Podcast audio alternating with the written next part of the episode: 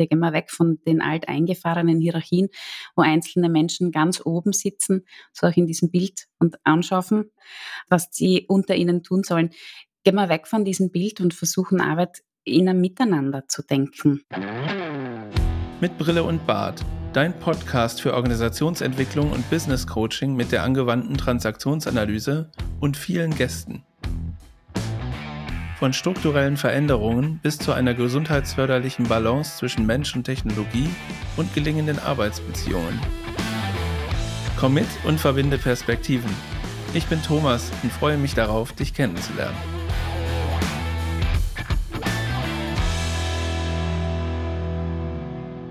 Moin, hallo und herzlich willkommen an dich da draußen am Empfangsgerät. Schön, dass du wieder dabei bist.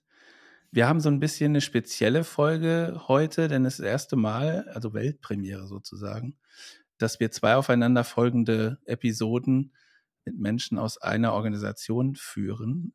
Nachdem wir beim letzten Mal mit Martin Urban gesprochen haben über Zwischenräume sehen und entlieben, sprechen wir heute über ethisch organisieren mit der Soziokratie.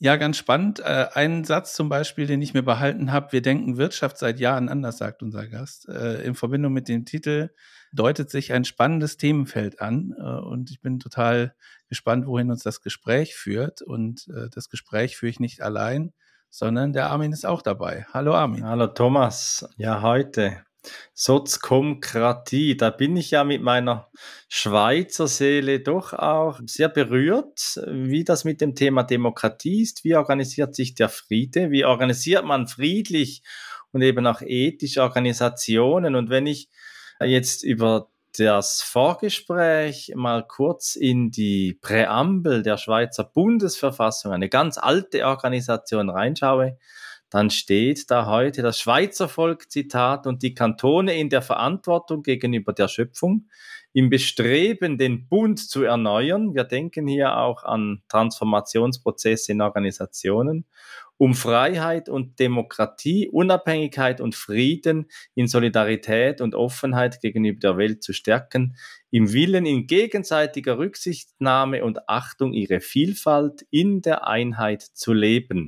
So tönt Organisation in einem Handbuch. Und so tönt organisierte Demokratie in der Präambel der Bundesverfassung. Und unser Gast, jetzt heben wir den Schleier, Katrin Stern, Geschäftsführerin der Sozcom in der Steiermark. Eben, Thomas, du hast es schon gesagt. Heute Weltpremiere. Du bist heute hier bei uns und wir reden über ethisch organisieren und wie das bei Sozcom mit der Sozkomkratie ausschaut. Hallo Katrin. Hallo. Vielen Dank für die Einladung. Ich freue mich sehr, hier zu sein. Ja, und mein Auftrag heute, den ich mit dabei habe, ist so im Gegensatz zu Martin, der letztes Mal viel über, über fachliche Arbeit, über Jugend auch gesprochen hat, ein paar Einblicke in die Sozcom zu geben, in die alltägliche Arbeit und in die Sozkomkratie. Und wenn ich gleich beginnen darf damit, würde ich gern Stellung beziehen oder mir rausnehmen jetzt aus der Schweizer Verfassung diese gegenseitige Rücksichtnahme, die gerade sehr angeklungen ist bei mir, weil das ist was, was wir seit Jahren versuchen. Wie kann gegenseitige Rücksichtnahme passieren, aber nicht nur unter Menschen, sondern auch die Rücksichtnahme eines Unternehmens gegenüber? Wie können ein Unternehmen und viele Menschen gut miteinander zusammenarbeiten und leben? Und jetzt hast du äh, ja den Satz gesagt, äh, wir denken Wirtschaft seit Jahren anders und es gibt diese Sozkomkratie als Begriff. Und das ist natürlich spannend für die Zuhörerinnen und Zuhörer zu wissen, was ist denn so besonders? Also es gibt ja ganz viele Unternehmens- und Organisationsformen, aber das scheint ja was ganz Besonderes zu sein. Was ist denn das Besondere? Ich weiß nicht, ob es so ganz besonders ist. Ich tue mir manchmal ein bisschen schwer, weil wir möchten uns auch nicht so abheben, weil wir sagen, das, was wir tun, ist für uns eigentlich nicht besonders, sondern im Alltag ganz normal. Das, was wir tun, ist, dass wir versuchen, unsere Werte nicht nur in einem Schriftstück stehen zu haben, sondern unsere Werte in einer täglichen Reflexion und auch im Alltag einfach ständig präsent zu haben. Die Sotzcom Unternehmens DNA stellt die Grundwerte im Unternehmen dar. Dort ist viel verschriftlicht. Und das Betriebssystem, sprich die Art und Weise, wie wir zusammenarbeiten, Abläufe und Prozesse, sind bei uns relativ klar in der Sotzkomkratie geregelt. Relativ jetzt ganz bewusst, weil das alles ist jetzt, wir entwickeln die Satzkomkratie seit 2017. Das war der Zeitpunkt nach unserer ersten Gemeinwohlbilanzierung, bei der wir festgestellt haben, dass wir in vielen Bereichen sehr gut sind und in manchen Graden schlecht. Und wir haben damals begonnen, aufgrund von unterschiedlichen Verbesserungspotenzialen und Strukturen und Prozesse zu überlegen, die in der Satzkomkratie verankert sind. Da höre ich ja ganz viel Strukturen und Prozesse und wenn ich diese Begriffe ganz nackt einfach höre, dann denke ich so an einen äh, Konzern mit sehr straffen Hierarchien, der sich auf äh, standardisierte Prozesse stützt und äh, Thomas und ich, wir sagen ja immer wieder mal in Anlehnung an die relationale Transaktionsanalyse, Strukturen sind geronnene Beziehungen und wenn ich jetzt so an unser Vorgespräch denke, dann ist das ja anders. Das Verständnis von Strukturen und Prozessen hat bei euch ja nichts mit dem klassischen Struktur- und Prozessverständnis zu tun. Genau. Also ich würde uns als hochstrukturverliebt bezeichnen.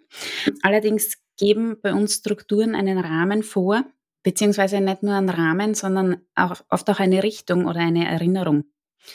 Unsere Strukturen sind fast alle daraus entstanden, dass wir irgendeine Problematik oder ein Thema im Unternehmen hatten. Und wir haben dann gemerkt, diese, Situation jetzt der letzten Wochen oder der letzten Monate, die war hoch unzufriedenstellend. Da ist viel verbrannte Erde hinterlassen worden, da gab es viele negative Emotionen, da ist viel darüber geredet worden, da haben sich viele Leute darüber Gedanken gemacht.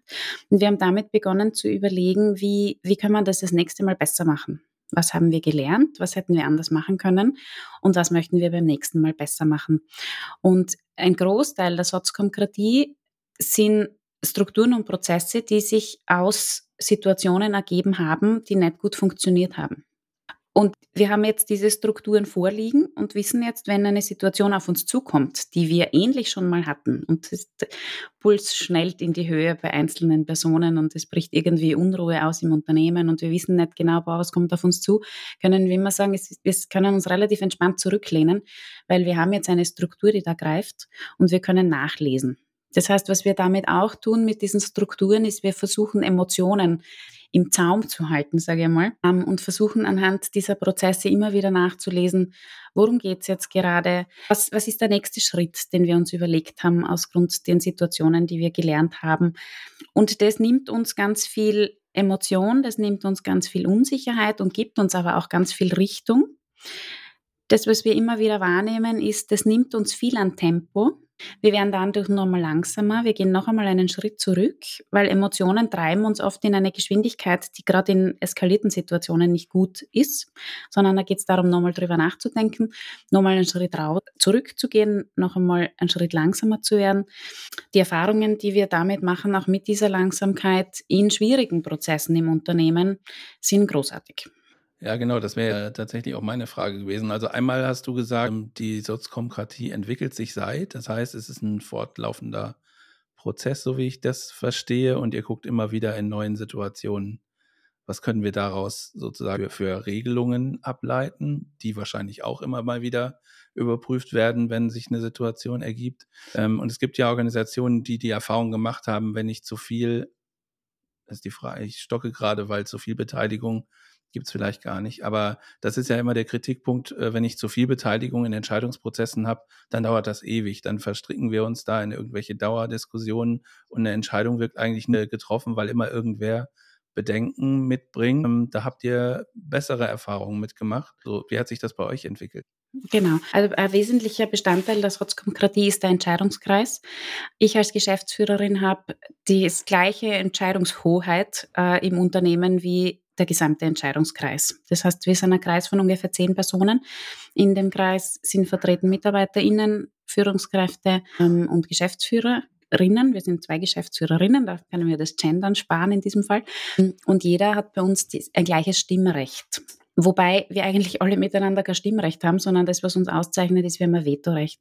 Das heißt, wir schauen uns Entscheidungen nicht an im Sinne von, gefällt uns diese Entscheidung, finde ich die persönlich gut, sondern wir schauen uns Entscheidungen unter dem Aspekt an, dies, wenn wir diese Entscheidung treffen, würde diese Entscheidung das Unternehmen in Gefahr bringen. Veto-Gründe wäre zum Beispiel wär Verstoß gegen Arbeitsrecht. Also das wäre ganz ein klares Veto für eine Entscheidung. Ein Vetogrund wäre auch eine, eine mangelnde Finanzierbarkeit. Wenn wir sagen, wir können das nicht finanzieren, können wir die Entscheidung nicht durchlassen.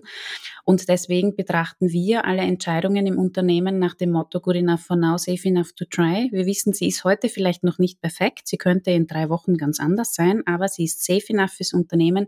Sie bringt keine Gefahr und so werden Entscheidungen bei uns getroffen. Du hast das Tempo angesprochen und heute scheint es ja, dass so transaktionsanalytisch gesprochen, dass der Antreiber beeil dich in Organisationen auch immer wieder sehr wach ist. Man muss schnell entscheiden, Time to Market, jetzt muss alles schnell gehen. Und ihr lebt ja eine bewusste Langsamkeit. Und das ist ja auch etwas, das man auch der Schweiz immer wieder mal so vorwirft, äh, dass sie so langsam, so träge sei und äh, dass immer jeder gefragt werde. Und wir gehen ja schon drei, vier, vielleicht fünf Mal pro Jahr, wenn es hochkommt, an die Urne in der direkten Demokratie.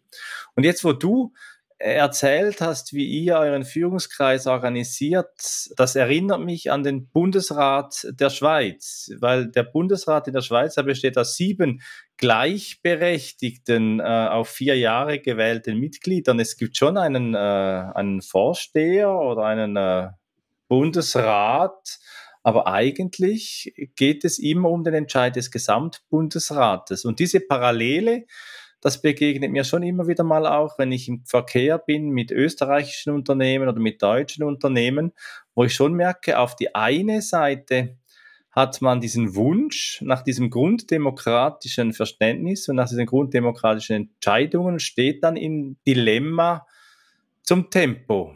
Und ihr scheint eine gute Fähigkeit zu haben, reife Entscheide langsam zu fällen. Ja, und ich möchte die Demokratie da ein Stück weit rausnehmen, weil wir sind kein demokratisch geführter Betrieb, wir sind ein sozialdemokratisch geführter Betrieb. Unsere Entscheidungen werden in gar keiner Art und Weise basisdemokratisch geführt. Da geht es nicht darum, dass alle Personen befragt werden und dass es darum geht, bist du dafür oder dagegen, sondern da geht es darum, dass einzelne VertreterInnen aus dem Unternehmen, unter anderem auch MitarbeiterInnen, versuchen, eine Entscheidung auf so sichere Beine wie möglich zu stellen. Wobei ich auch glaube, also wir sind ja mehrfach Gemeinwohl zertifiziert und in der Gemeinwohlökonomie gäbe es gute Ansätze, wie auch auf politischer Ebene oder in großen Gruppen Entscheidungen gut, aber nicht basisdemokratisch getroffen werden können. Ich bin mir nicht sicher, ob diese Basisdemokratie mit wir fragen alle, was sie wollen, also wir würden uns als Unternehmen gegen die Wand fahren. Wenn jede persönliche Meinung, jede persönliche Befindlichkeit mit verarbeitet würde, ohne auf den gemeinsamen Kontext zu achten, der ja gerade in einem Unternehmen, aber auch in einem politischen Bereich natürlich mit im Zentrum steht, das würde nicht funktionieren.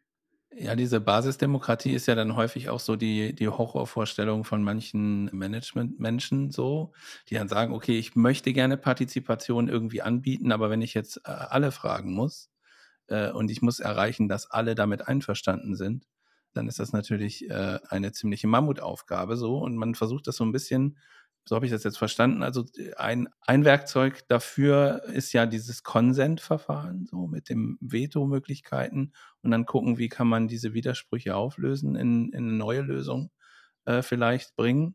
Und das andere ist ja dieser Führungskreis, den ihr habt. Also ich bin auch in einer Organisation, wo wir versucht haben, diese ab einer gewissen Anzahl von Menschen hast du halt das Problem, dass du nicht alle fragen kannst und eine angemessene Geschwindigkeit beibehältst in Entscheidungen. Wir haben auch versucht, das zu organisieren, indem wir so Unterkreise mit, wie soll ich, Kompetenzschwerpunkten oder so äh, zu, zu bilden und dann Entscheidungen da rein zu delegieren. Das ist eine Möglichkeit. Die Frage ist, was können insbesondere, weiß ich nicht, vielleicht auch Unternehmen aus dem sozialen Umfeld von euch lernen oder bringt ihr das mit rein in irgendwelche ähm, Zusammenarbeiten mit solchen Firmen? Oder ist das so, ihr beschäftigt euch jetzt erstmal mit euch und alles andere ist, er kann erstmal so bleiben, wie es ist? Oder bringt ihr das äh, so mit rüber? Also die Consent-Moderation und die Consent-Entscheidung war tatsächlich der Einstieg in die Satzkomkratie. Das war so einer der ersten Prozesse, den wir etabliert haben. Entscheidungen bei uns, wie gesagt, fallen im Consent mit einer anschließenden Widerstandsabfrage. Und in der Widerstandsabfrage geht es eben darum, nicht zu sagen, bist du dafür, sondern die Frage ist, gibt es irgendeinen Grund, der massiv dagegen spricht. Das ist so das eine. Das andere ist, dass wir gerade überlegen, wie können wir Menschen auch über die Soziokratie und über die Erfolge unserer Art der Unternehmensführung berichten. Da sind wir gerade in einem mitten eigentlich drin in einem Prozess, wo wir überlegen, was an Angeboten können wir zur Verfügung stellen. Da sind wir mittendrin da sollte im Laufe des Jahres sich heuer noch was tun. Ja, das, was wir im Moment tun, ist, wir versuchen einfach viel darüber zu reden, wie es auch geht. Wir sind im Gespräch mit UnternehmerInnen, wir sind im Gespräch mit MitarbeiterInnen, intern wie extern, im Privatbereich, im beruflichen Kontext, um einfach immer wieder zu sagen, wir sehen das anders und bei uns funktioniert das auch anders. Und das ist so ein bisschen unsere Mission fast, zu sagen, bitte lasst uns gemeinsam Wirtschaft neu denken, bitte gehen wir weg von den alteingefahrenen Hierarchien, wo einzelne Menschen ganz oben sitzen, so auch in diesem Bild und anschaffen, anschaffen höre ich immer wieder, was sie unter ihnen tun sollen. Gehen wir weg von diesem Bild und versuchen Arbeit in einem Miteinander zu denken. Letztendlich, wir verbringen so viel Zeit in der Arbeit und wir verbringen so viel Zeit mit den Menschen, mit denen wir zusammenarbeiten. Und für uns ist es viel leichter, wenn das einfach gemeinsam Spaß und Sinn macht. Ja, umso schöner, dich heute im Podcast bei uns bei Mit Brille und Bart zu haben, weil das ist ja eigentlich wirklich der Perfect Match. Das ist auch das Anliegen von Thomas und mir, eben auch wirklich mit dem Podcast Impulse zu geben. Wie kann Organisation und Führung neu gedacht werden?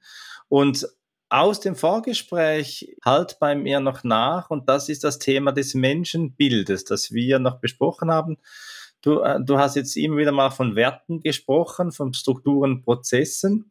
Und ich kenne kein Unternehmen meines Wissens, das sich einmal Gedanken gemacht hat, welches Menschenbild pflegen wir in unserem Unternehmen bewusst, dass das auch irgendwo vereinbart wird. Menschenbild so per se als Begriff ist bei uns jetzt auch nicht alltäglich. Ich glaube allerdings, dass viele Themen, die da Streifen in unserer Satzcom-DNA zu finden sind. Also das, was uns wichtig ist, ist, dass im Unternehmen alle Menschen gleich viel wert sind. Das ist ja was, was wir wirklich vertreten, wo wir sagen, es ist egal, ob eine Fachkraft, die in den flexiblen Hilfen unterwegs ist oder Mitarbeiterin, die in der Verrechnung tätig ist oder Geschäftsführung oder die Reinigungskraft. Jeder hat einen ganz einen wesentlichen Wert und alle tragen zum Erfolg des Unternehmens bei. Da ist nicht einer wichtiger oder einer weniger wichtig. Das ist was, das predigen wir seit Jahren und das sehen wir auch so und inzwischen kommt es auch an. Das war mit Widerständen verbunden aus hierarchisch geprägten Sozialisierungen, sage ich jetzt einmal. Also das ist, kann man wahrscheinlich als Menschenbild auslegen auch, wo wir sagen, alle Menschen sind gleich viel wert. Oder könnte ich das deutsche Grundgesetz zitieren? Artikel 1 ist, die Würde des Menschen ist unantastbar. Ja, genau. Und alle Menschen sind gleich an Rechten geboren. Gibt es ja da auch ja, also es sind schon diese Botschaften, wenn wir wirklich bei Handbüchern oder eben in diesem Fall bei Bundesverfassungen schauen, diesen, diese grundsätzlichen Dokumente, diese Vereinbarungen, wie Menschen sich in Staatsformen organisieren, dann kommt man ja schon immer auch zu so, solchen Schriftstücken, die man ja dann gerne auch wieder mal selten liest bei euch jetzt in der Soziokratie ist das ein steter Begleiter, auch ein, ein lebendiges Dokument, das sich auch immer wieder weiterentwickelt. Aber nochmal zum Menschenbild. Da habe ich im Internet von Angelika Glöckner, einer Transaktionsanalytikerin, Lehrberechtigte, Transaktionsanalytikerin ein Dokument gefunden, das Menschenbild der Transaktionsanalyse. Und das stellen wir dir, liebe Hörerinnen, lieber Hörer, den Link in den Show Notes sehr gerne zur Verfügung, wenn du dich weiter mit dem Thema Menschenbild und vielleicht eben auch Gestaltung des Menschenbildes in deiner Organisation einmal bewusster äh, auseinandersetzen willst. Ja, das Menschenbild ist ja nicht nur aus der Perspektive Unternehmen wichtig, also welches Menschenbild wollen wir pflegen, sondern auch äh, bei der Entscheidung von Menschen, sich dem Unternehmen anzuschließen. Und das ist ja eigentlich das, wo es meines Erachtens so drauf ankommt. Ne? Also Werte aufschreiben oder irgendwie, weiß ich nicht, so Verhaltensregeln sich geben oder so, das ist, ist ja schon sehr stark verbreitet. Die Frage ist ja immer, wie wird das dann gelebt? Also sind die Leute bereit, das auch wirklich mitzutragen und mit Leben zu füllen und nicht nur immer äh, irgendwo aufzuschreiben und dann wird es irgendwo auf die Seite gepackt und gut ist. Und das scheint ja eine sehr lebendige Organisation zu sein, in der ihr euch bewegt da. Genau. Ich habe jetzt gerade da vor mir noch den Artikel 1 der Allgemeinen Erklärung der Menschenrechte, der so geht, alle Menschen sind frei und gleich an Würde und Rechten geboren. Sie sind mit Vernunft und Gewissen begabt und sollen einander im Geiste der Brüderlichkeit begegnen. Man könnte die Schwesterlichkeit jetzt da vielleicht noch. Geschwisterlichkeit wäre, glaube ich, angebracht. Geschwisterlichkeit, ja. ja, aber vom Sinn geht es schon darum auch, dass wir sagen, ja, es sind, bei uns ist nicht jemand mehr wert oder jemand weniger wert, sondern bei uns sind Menschen im Unternehmen gleich viel wert. Bei uns ist sehr klar definiert, wieso wir hier gemeinsam sind im Unternehmen. Es ist geklärt, welche Aufgaben Personen haben.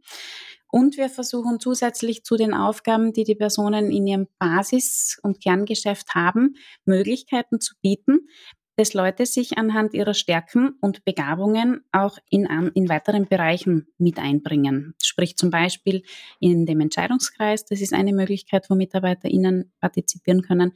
Bei uns gibt es aber auch einen Kreis, der sich um die Weiterentwicklung der Sotzkomkratie kümmert. Das ist der Arbeitskreis Sotzkomkratie.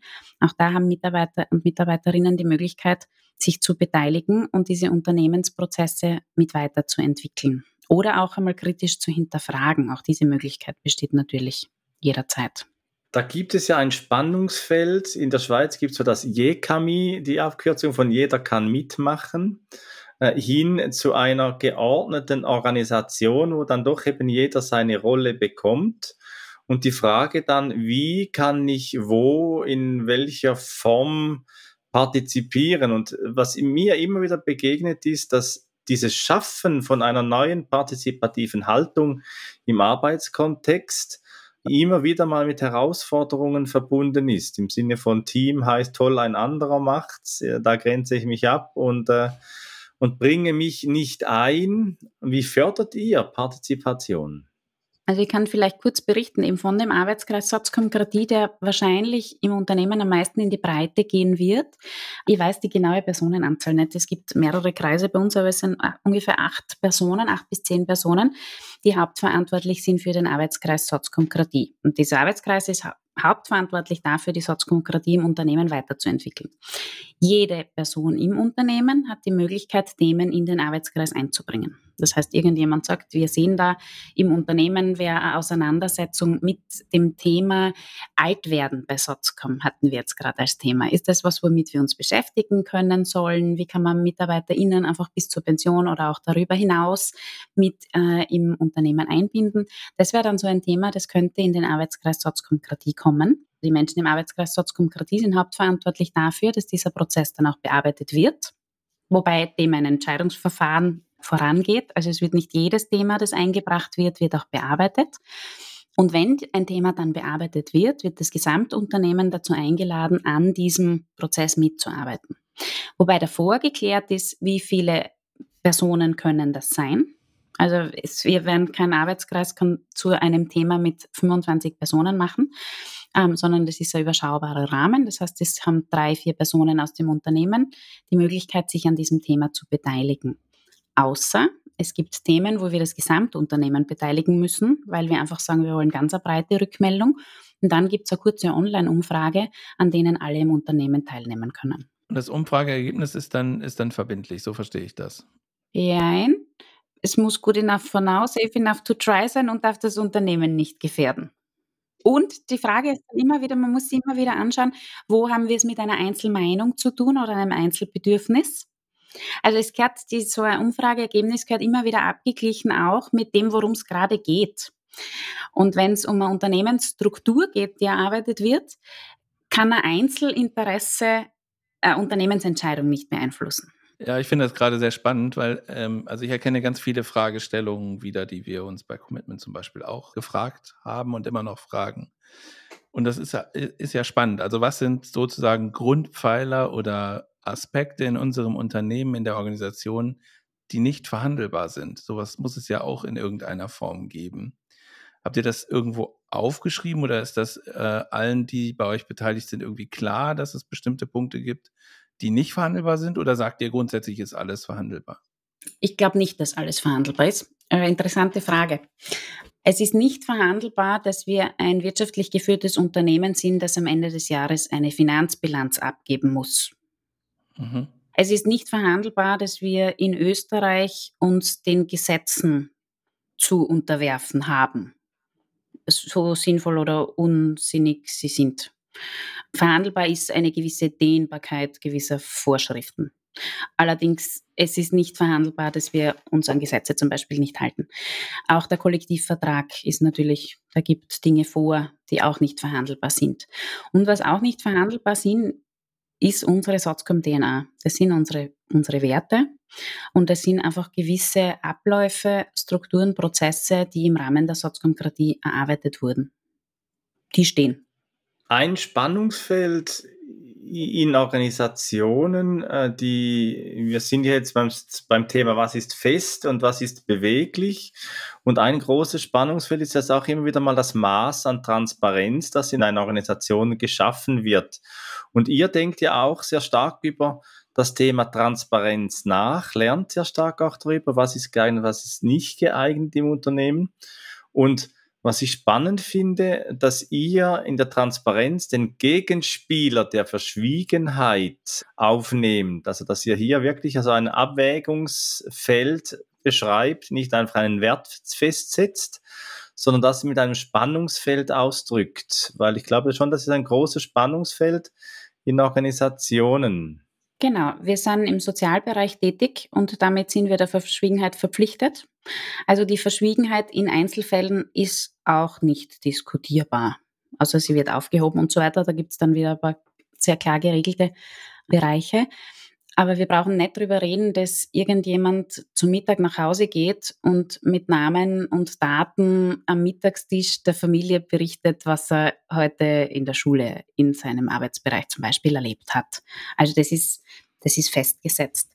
Wir haben uns im letzten Jahr sehr intensiv damit auseinandergesetzt. Oder also im letzten Jahr haben wir es, glaube ich, einmal am Boden gebracht und eine Antwort dafür gefunden. Und davor sind die Fragen lang herumgegeistert. Wir haben uns jetzt darauf verständigt, dass wir sagen, die Satzkomkratie und alle Prozesse und Abläufe sind hochtransparent. Das heißt, wir haben eine maximale Prozesstransparenz im Unternehmen und gewährleisten damit die maximale Verschwiegenheit im Einzelfall. Heißt übersetzt, wenn man es jetzt auf unternehmensinterne Prozesse betrachtet und es kommt ganz klar aus einem Prozess, hm, den wir auch im letzten Jahr sehr intensiv bearbeitet haben, nämlich wie wir versuchen, eventuell notwendige Dienstgeberkündigungen zu verhindern.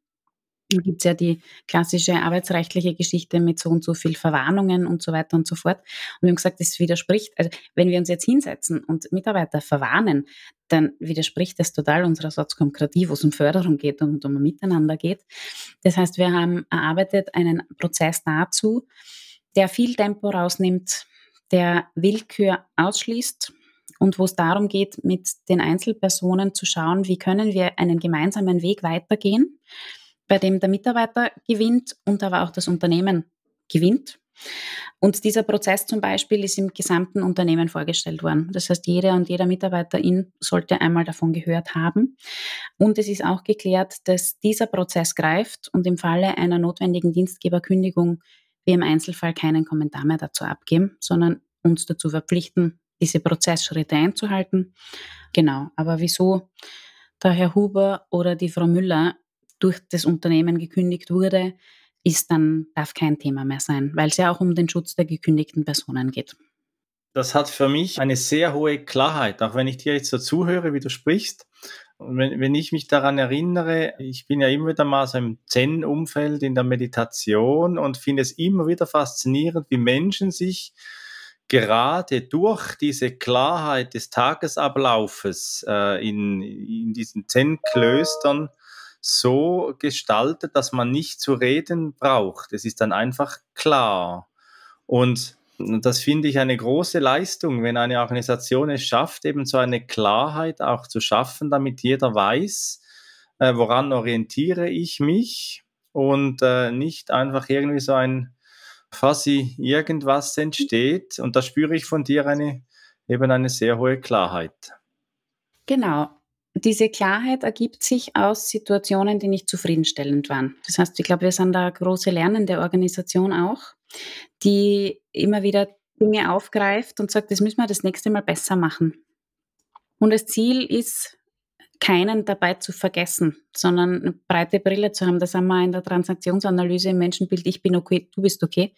Und bei uns geht es nicht nur darum, dass Menschen okay sind, sondern das Unternehmen muss man da auch mit reinnehmen. Das heißt, auch das Unternehmen ist okay und das Unternehmen hat Bedürfnisse und hat Notwendigkeiten, die durch Einzelpersonen dann natürlich auch ausgeführt werden. Und wichtig ist uns aber immer diese, diese Augenhöhe und diese Wertschätzung aller Beteiligten in den Prozessen. Und das ist was, das gelingt uns tatsächlich sehr gut in den letzten Jahren und gibt auch ganz viel Sicherheit. Also wenn ich nochmal auf diesen Prozess zurückkomme, zum Beispiel, wenn jemand in einem Unternehmen eine andere Person kündigen muss, aus welchem Grund auch immer, dann ist das ein Prozess, der bei allen Beteiligten ganz große Emotionen hervorruft. Und in diesen hochemotionalen Situationen sich wo anhalten zu können, wo nachlesen zu können und immer wieder sich auch aus der eigenen Emotion zurückzuholen und aufs Ziel zu besinnen, das ist was total Hilfreiches. Und da ist Papier sehr geduldig und sehr unterstützend. Ja, genau. Also diese, ich finde es total spannend, weil die Klarheit, von, von der ihr beiden jetzt gesprochen habt, ne, das ist ja eigentlich das, was Unternehmen von euch oder Organisationen von euch äh, gut lernen können sind ja nicht so sehr die Strukturen. Welche Prozesse habt ihr euch ausgesucht dafür, äh, wie ihr bestimmte Dinge angehen wollt und welche Strukturen habt ihr euch gegeben, sondern eher das Thema diese, dieser Klarheit. Also wie wollen wir uns mit solchen Problemen beschäftigen? Wer ist beteiligt, wie und so. Und was ich faszinierend finde, ist, dass es eben nicht alles im Vorhinein geklärt werden äh, muss und klar sein muss, sondern dass es darum geht, in einer konkreten Situation eine gute Regelung zu haben, die allen Beteiligten irgendwie oder für alle Beteiligten tragfähig ist. Um die Dimensionen nochmal einschätzen zu können, äh, kannst du vielleicht nochmal kurz sagen, wie viele Menschen arbeiten eigentlich bei Sotzcom? Weil, also wenn das jetzt eine, so eine überschaubare Anzahl ist, dann kann ich es vielleicht eher nachvollziehen, aber so wenig seid ihr ja gar nicht. Aktuell um die 120 im gesamten Bundesland. Mhm. Also an unterschiedlichen Standorten in unterschiedlichen Projekten. Ja, also finde ich als, als Gesamtleistung, als organisatorische Gesamtleistung schon echt gut. Wenn, wenn sowas so gut funktioniert, wie, wie du uns das jetzt hier auch ähm, offengelegt hast, über verschiedene Standorte mit so vielen Menschen zusammen, ähm, dann gehört da schon, glaube ich, eine Portion äh, Energie dazu, die aufgebracht wird und auch eine gewisse, ja, weiß ich nicht, Leidenschaft, Engagement, irgendwie sowas. Also dieses, dieses Mitmachen wollen auch von allen, die da sind also hört sich für meine Ohren total großartig an, weil ich solche Organisationen halt auch total mag und auch danach suche, wie, wie sowas gelingen kann. Und gelingende Arbeitsbeziehungen, das ist vielleicht so ein kleiner Teaser schon an dieser Stelle, gelingende Arbeitsbeziehungen wird dann auch das Thema sein in unserem nächsten Sprint. Da haben wir auch ganz tolle äh, Gäste wieder. Mit der Folge heute haben wir so einen guten Übergang gefunden, was eigentlich gelingende Arbeitsbeziehungen für eine Qualität auch für Organisationen bringen kann. Und ich finde das Modell, was du uns vorgestellt hast, gerade grandios, muss ich sagen. Und es lebt natürlich schon eben von den Haltungen. Haltung geht immer, Thomas, oder? Es lebt von den Haltungen, es lebt vom Menschenbild. Das ist für mich jetzt noch einmal auch noch klarer geworden, nämlich auch sehr inspirierend mit für meine Arbeit auch weiter zu sagen, ja, lasst uns doch mal auch über unser Menschenbild austauschen in Organisationen, nicht nur über Strukturen, Prozesse und Werte, sondern wirklich auch mal über das Menschenbild, weil nach wie vor ja der Mensch der ist, der die Organisation gestaltet. Und was du auch mal zwischendurch immer so ange angedeutet hast, ist das Thema der Emotionalität. Wie gestalten wir Emotionalität, dass wir arbeits- und lösungsfähig bleiben? Und da verweise ich, liebe Hörerinnen, lieber Hörer, noch auf die Folge 46 der ersten Staffel. Denkweise heißt die von äh, mit unserem Gast Professor Dr. Ernst Dieter Lantermann, wo wir uns auch sehr tief zum Thema mittlere Emotionalität auseinandergesetzt haben und auf der anderen Seite auch mit dem Thema Radikalisierung.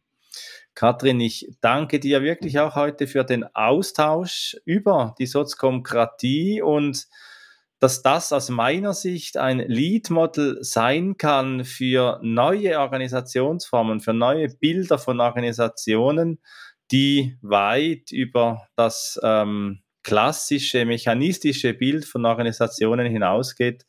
Das habe ich heute verstanden und ähm, ist mir sehr klar geworden, was für Potenziale bestehen, um Organisationen eben auch sozialdemokratisch in Zukunft weiter zu gestalten. Ja, und für mich war es ganz interessant, weil ich habe ganz viele Fragestellungen äh, wiedergefunden, die wir uns bei Commitment auch stellen, weil wir ähnliche, sagen wir so, ähnliche Ziele vor Augen haben, so was, wie, wie soll so ein Unternehmen sein und das war für mich total äh, klasse.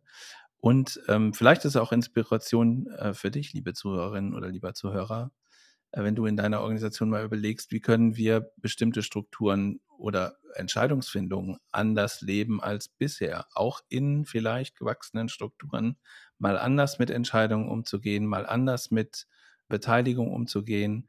Ähm, ich glaube, dass das ein ganz inspirierender Beitrag war. So. Und äh, wir sind am Ende unserer Folge und traditionell gehört das Schlusswort unserem Gast. Katrin, bitte. Ja, vielen Dank. Immer wieder spannend, auch darüber zu erzählen und so ein bisschen aus dem Alltag rauszusteigen und von oben drauf zu schauen. Macht großen Spaß im Alltag und in der Reflexion. Und als Schlusswort möchte ich gerne den von mir meist zitiertesten Satz aus der Satzcom-DNA positionieren, der lautet, ich bin bereit, Geduld mit mir und anderen zu haben. Wenn dir diese Episode von Mit Brille und Bart gefallen hat, dann zeig uns das mit deinem Like und abonniere gleich den Kanal, damit du keine Folge verpasst. Alle Links zur Folge findest du in den Show Notes. Da findest du auch unsere Kontaktdaten, wenn du uns etwas mitteilen möchtest. Wir sind verfügbar in Deutschland, Österreich, der Schweiz und remote, wenn du Orientierung und Begleitung für deine Veränderungsprozesse suchst. Teile diesen Podcast mit Menschen, die davon profitieren können und lass eine Rezension bei Apple Podcast da. Ich bin Thomas und wünsche dir bis zur nächsten Episode eine gute Zeit. Komm mit und verbinde Perspektiven.